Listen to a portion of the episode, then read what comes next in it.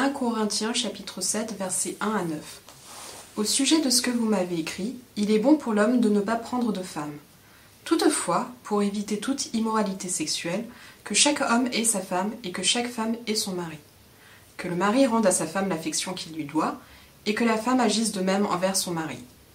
Ce n'est pas la femme qui est maîtresse de son corps, mais son mari. De même, ce n'est pas le mari qui est maître de son corps, mais sa femme. Ne vous privez pas l'un de l'autre, si ce n'est d'un commun accord pour un temps, afin de vous consacrer au jeûne et à la prière. Puis retournez ensemble, de peur que Satan ne vous tente à cause de votre manque de maîtrise. Je dis cela comme une concession et non pas comme un ordre. Je voudrais que tout soit comme moi, mais chacun tient de Dieu un don particulier, l'un d'une manière, l'autre d'une autre. À ceux qui ne sont pas mariés ou veuves, je dis qu'il est bien pour eux de rester comme moi. Mais s'ils ne peuvent pas se maîtriser, qu'ils se marient, car il vaut mieux se marier que de brûler de désirs. Versets 25 à 35. Au sujet des personnes non mariées, je n'ai pas d'ordre du Seigneur, mais je donne un avis, en homme qui a reçu du Seigneur la grâce d'être digne de confiance. Voici donc ce que j'estime bon. À cause des temps actuels de détresse, il est bon pour chacun de rester comme il est. Es-tu lié à une femme? Ne cherche pas à rompre ce lien. N'es-tu pas lié à une femme? Ne cherche pas de femme. Si toutefois tu te maries, tu ne pêches pas. Et si la jeune fille se marie, elle ne pêche pas. Cependant, les personnes mariées connaîtront des souffrances dans leur vie, et je voudrais vous les épargner. Ce que je veux dire, frères et sœurs, c'est que le temps est court, désormais, que ceux qui ont une femme soient comme s'ils n'en avaient pas, ceux qui pleurent comme s'ils ne pleuraient pas, ceux qui se réjouissent comme s'ils ne se réjouissaient pas, ceux qui achètent comme s'ils ne possédaient pas, et ceux qui jouissent de ce monde comme s'ils n'en jouissaient pas, car le monde dans sa forme actuelle passe. Or, je voudrais que vous soyez sans inquiétude.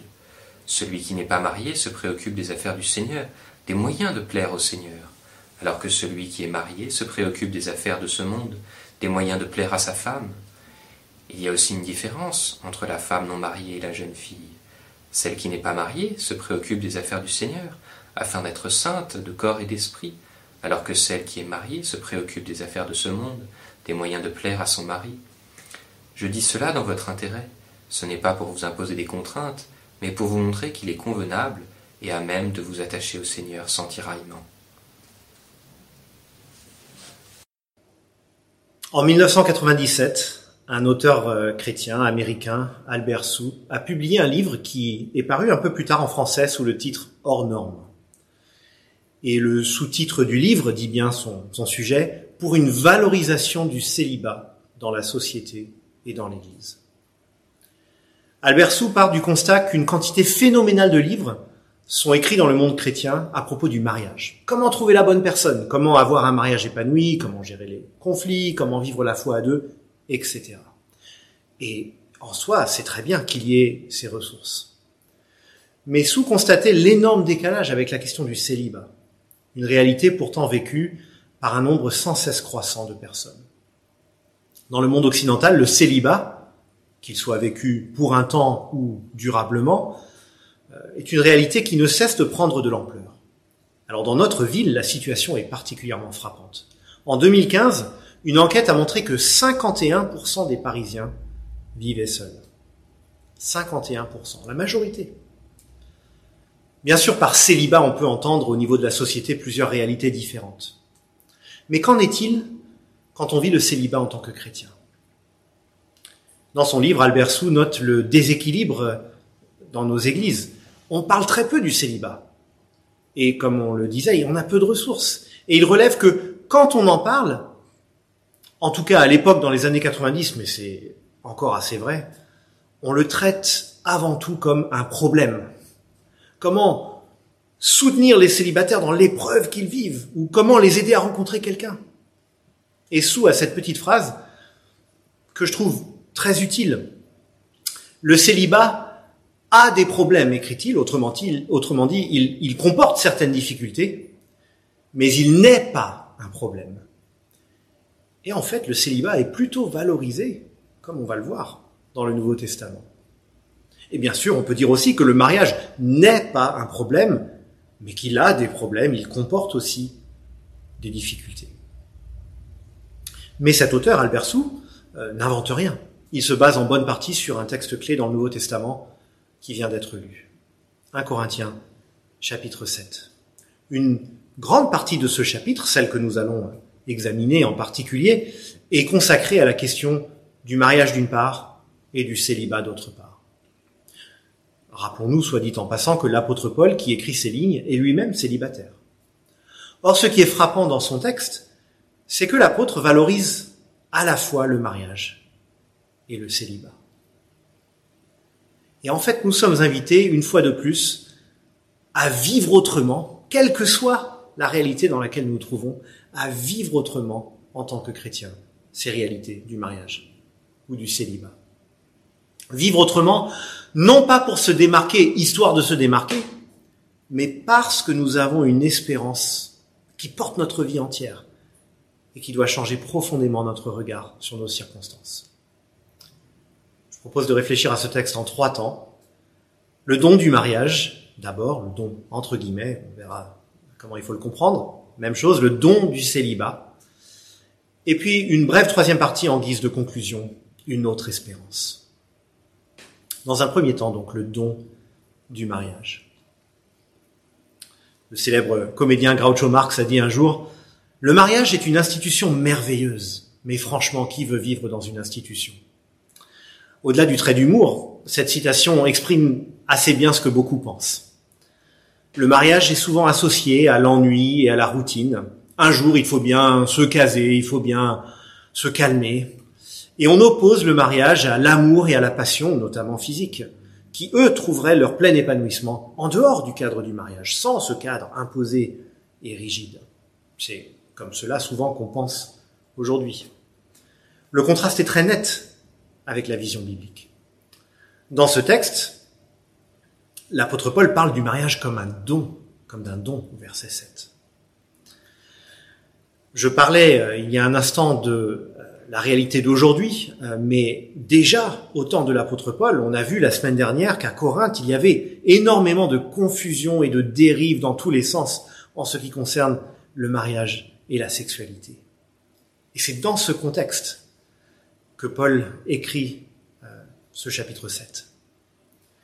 De l'avis de nombreux commentateurs que je rejoins sur ce point, ce texte euh, est souvent mal compris. Très souvent, dans une interprétation assez classique de ce texte, on interprète l'apôtre Paul comme disant ceci aux Corinthiens. Le mieux, c'est d'éviter la vie de couple, le mariage et la sexualité.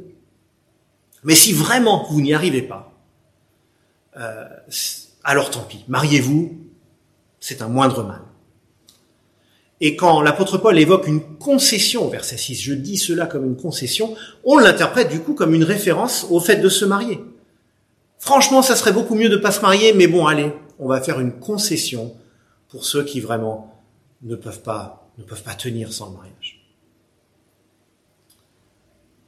Mais quand on regarde un peu plus près le contexte de cet épître et même ce texte précisément, quand on a à l'esprit que Paul, dans cette lettre, revient à plusieurs reprises sur une lettre précédente qu'il a reçue des Corinthiens, donc il y a une correspondance entre eux, eh bien, il y a de bonnes raisons dans ce contexte de penser qu'en écrivant au verset 1, il est bon pour l'homme de ne pas prendre de femme, l'apôtre cite les propos des Corinthiens. Au sujet de ce que vous m'avez écrit, dit-il, deux points, ouvrez les guillemets, il est bon pour l'homme de ne pas prendre de femme. Si cette lecture est juste, il est bon pour l'homme de ne pas prendre de femme, c'est ce que disent les Corinthiens. Ce n'est pas vraiment ce que dit Paul. Et il répond à partir du verset 2, toutefois, pour éviter toute immoralité sexuelle, que chaque homme ait sa femme et que chaque femme ait son mari. Alors c'est vrai, Paul ne les contredit pas entièrement. Il ne dit pas, si, il est bon pour l'homme de prendre une femme. Et on verra plus tard qu'il voit le célibat comme étant souvent une bonne situation. Mais après les avoir cités, il remet les choses à leur place. Il est bon pour l'homme de ne pas prendre de femme, peut-être, toutefois, que chaque homme ait sa femme et que chaque femme ait son mari. Alors là, on est tenté de prendre cette phrase au pied de la lettre. Bon, bah, puisque vous, manifestement, vous n'y arriverez jamais, bon, bah, alors que tout le monde se marie, tant qu'à faire. Ce serait quand même étrange, au vu de la suite du texte, que Paul préconise le mariage pour tout le monde, alors qu'il va passer une grande partie de ce chapitre 7 à faire l'éloge du célibat comme un choix légitime, voire préférable, en tout cas dans certains cas. En réalité, quand Paul écrit que chaque homme est sa femme et que chaque femme est son mari, il est quasi certain que ce soit une façon pudique de dire que chaque mari ait des rapports avec sa femme et que chaque femme ait des rapports avec son mari. Et il y a des raisons textuelles de, justifier cela, mais euh, je, n'ai pas le temps de, de le justifier en détail. Donc pour prendre un peu de recul, après avoir regardé les choses comme ça un peu en détail, qu'est-ce qui se passe dans ce début du chapitre 7 Certains Corinthiens semblent dire la sexualité, c'est pas pour nous chrétiens. Il est bon pour l'homme de ne pas prendre de femme, littéralement de ne pas toucher de femme. Mais Paul répond, attention, ce n'est pas vrai si vous êtes marié. Que chaque mari ait des relations physiques avec sa femme et chaque femme avec son mari. Et du coup, on comprend mieux pourquoi l'apôtre Paul prend la peine de développer au verset 3 que le mari rende à sa femme l'affection qu'il lui doit et que la femme agisse de même envers son mari à ceux qui vraisemblablement étaient tentés de dire par une sorte d'hyper-spiritualité, la sexualité, on a dépassé ça, Paul répond en soulignant au contraire l'importance de la sexualité dans le mariage. Verset 4. Ce n'est pas la femme qui est maîtresse de son corps, mais son mari. De même, ce n'est pas le mari qui est maître de son corps, mais sa femme. On notera ici le, le parfait égalitarisme de l'apôtre Paul très à contre-courant de son temps. Chacun des conjoints se doit à l'autre. Paul leur dit, en gros, attention les amis, ne faites pas les grands mystiques au risque d'être tentés par l'adultère et l'immoralité. Si vous vous êtes marié, vous vous êtes engagé euh, à faire vie commune et à vous donner à votre conjoint, y compris dans cette, dimension physique. Et si jamais les Corinthiens n'avaient pas encore compris de quoi il parlait, il en rajoute une couche au verset 5. Ne vous privez pas l'un de l'autre. Ça le mérite d'être clair. Il ajoute simplement une exception, si ce n'est d'un commun accord pour un temps, afin de vous consacrer à la prière. Il peut arriver qu'il y ait des temps, par exemple des temps d'épreuve, où il est compréhensible qu'un couple mette un peu de côté sa vie intime pour se concentrer notamment sur la prière. Mais c'est là que Paul précise, je dis cela comme une concession et non comme un ordre. Verset 6. Paul n'ordonne pas au couple cette abstinence temporaire, il la concède comme une possibilité. Mais il dit à la fin du verset 5, attention, ne vous abstenez pas trop longtemps, reprenez dès que possible votre vie conjugale normale. Donc Paul en fait ne dévalorise pas du tout le mariage et la sexualité. Au contraire, il affirme que le mariage se caractérise par le don réciproque de la vie et du corps. Et on note qu'ailleurs, Paul écrit des choses très fortes sur le mariage, comme étant une image de l'intimité entre Dieu et son peuple. Donc non, l'apôtre Paul ne méprise pas le mariage. Il se situe au contraire dans une vision biblique du mariage, où l'engagement du mariage et l'intimité sexuelle sont intrinsèquement liés. Dans une vision chrétienne, on ne se prête pas. On ne se prête pas pour une nuit, pour quelques mois, ou même quelques années. On se donne l'un à l'autre. Notre société voit la sexualité un peu comme euh, les contrats de travail. Il y a des missions en intérim, une nuit, deux nuits, des CDD, quelques semaines, quelques mois, des CDI, on verra bien le temps que ça dure, c'est ouvert, mais on sait qu'on peut s'en aller si besoin. Eh bien non, dans la Bible, on se donne pour la vie. Et on donne son corps parce qu'on a donné sa vie.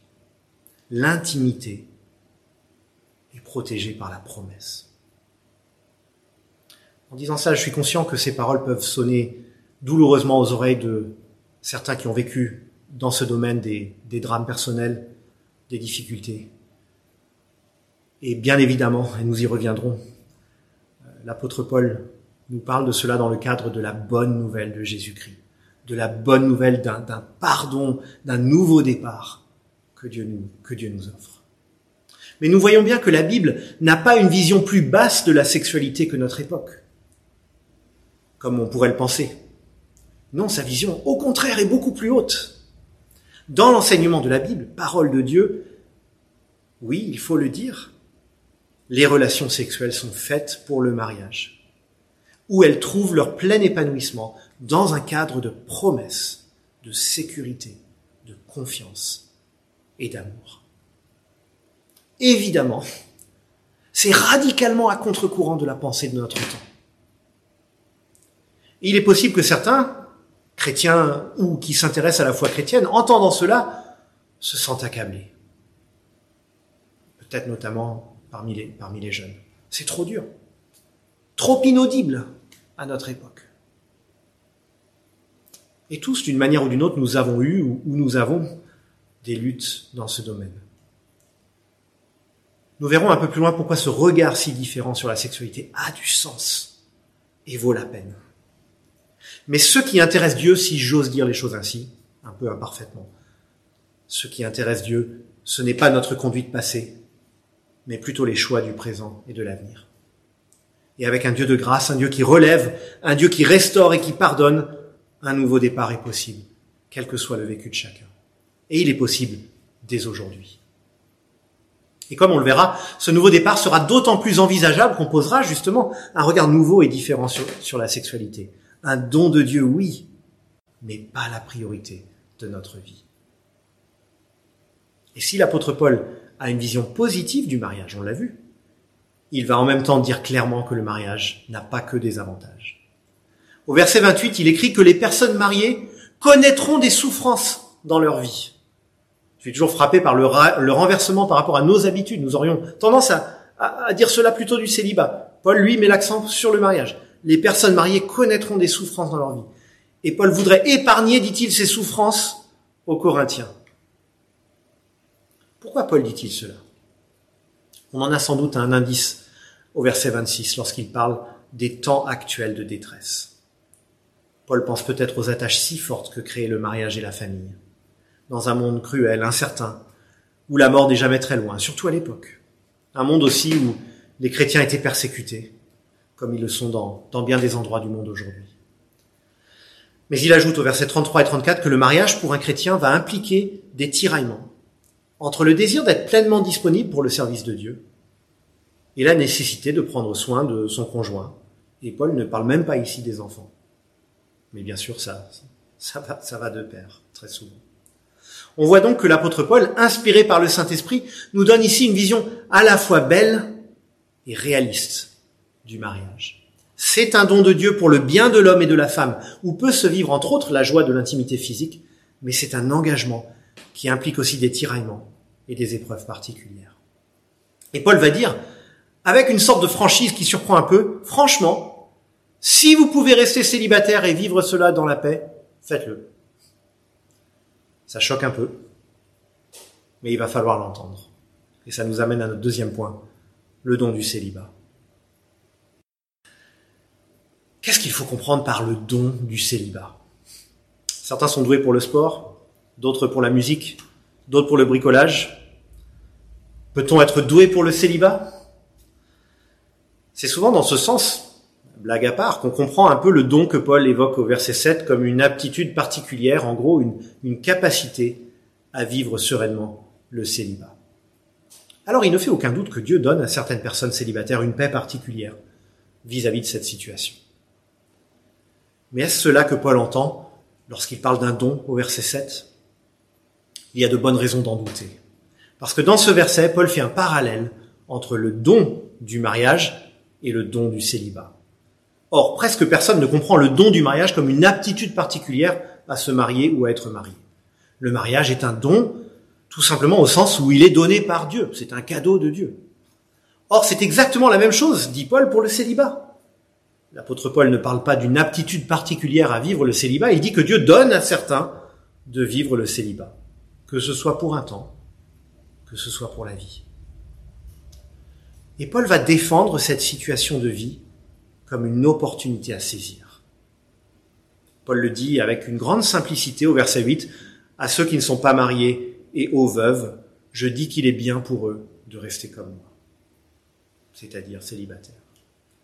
Ces mots surprennent. Mais Paul va garder tout au long de cette section une forme de simplicité. Il dédramatise. Es-tu lié à une femme, verset 27 Ne cherche pas à rompre ce lien. N'es-tu pas lié à une femme? Ne cherche pas de femme. Plus de disponibilité pour le service de Dieu.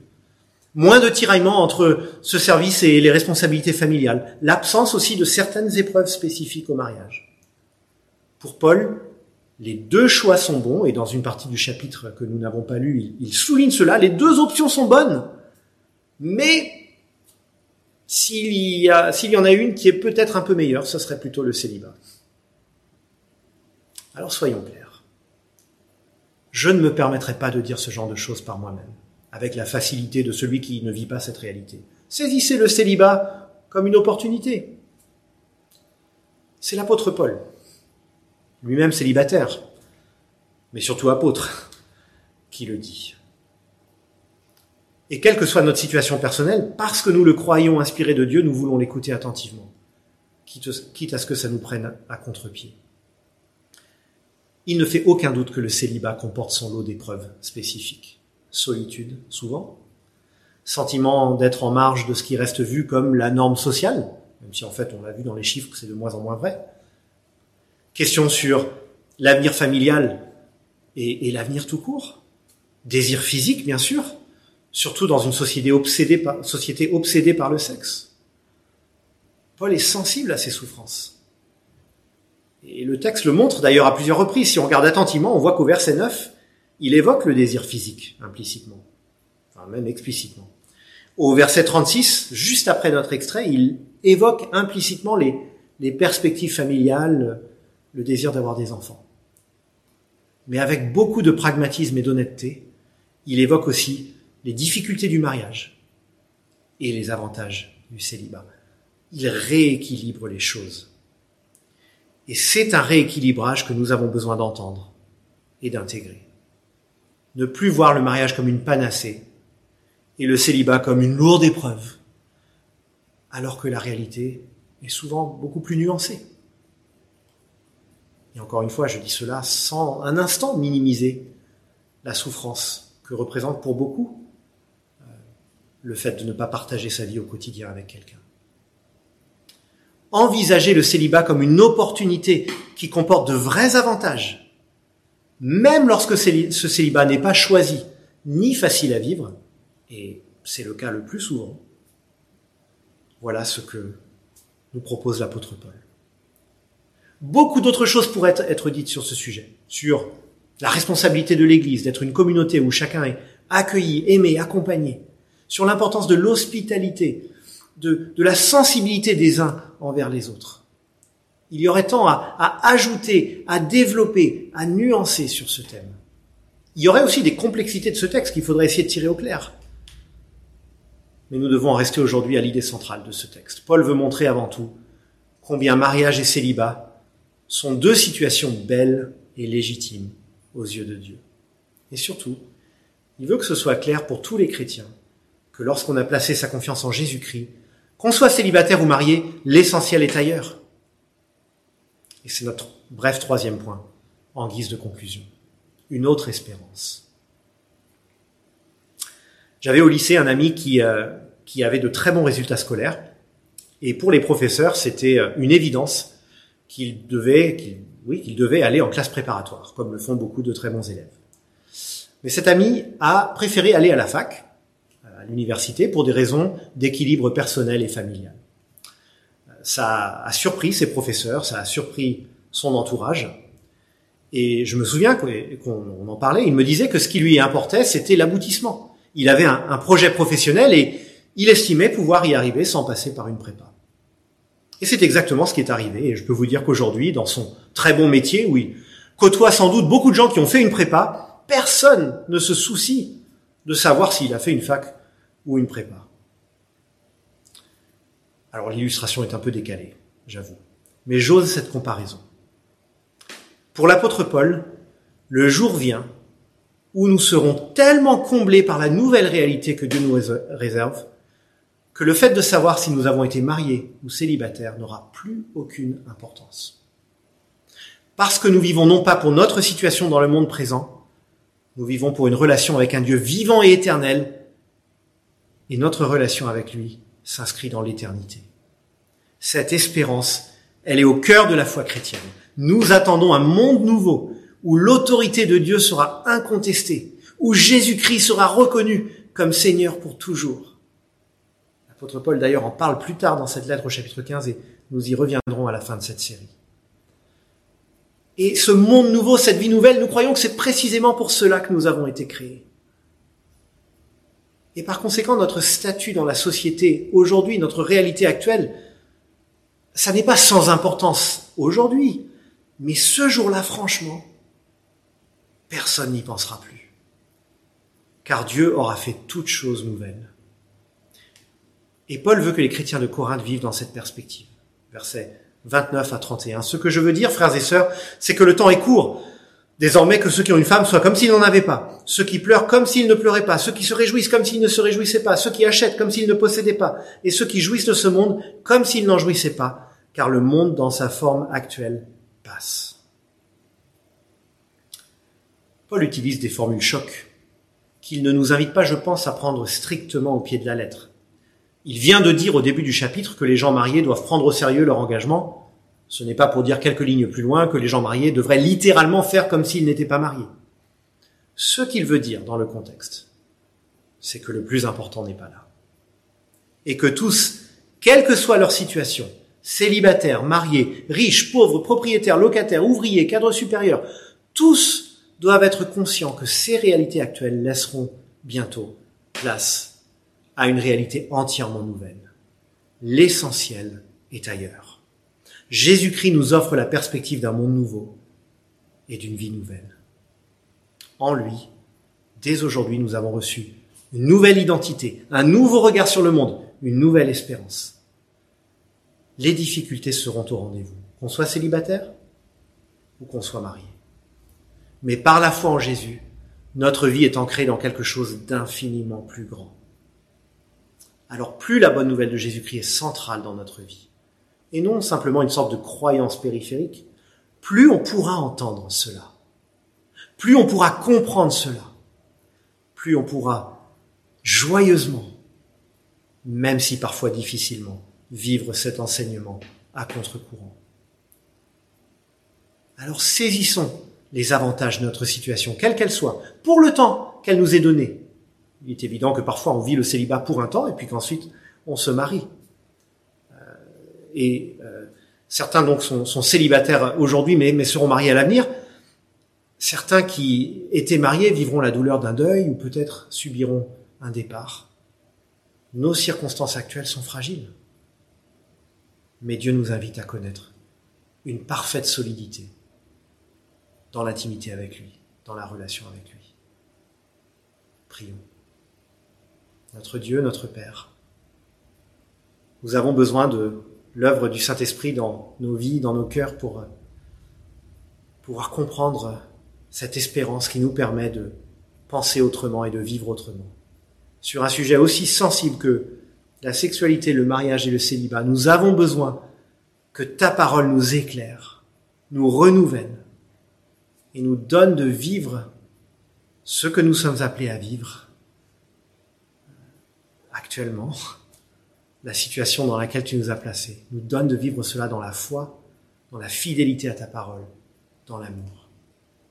Tu sais, Seigneur, ceux qui entendent ce message et qui sont en souffrance vis-à-vis de cette situation, que ce soit dans le célibat ou que ce soit dans le mariage. Père, renouvelle, fortifie, console. Nous avons besoin de toi. Et nous savons que tu es fidèle et que tu es digne de confiance. Nous prions tout cela au nom de Jésus.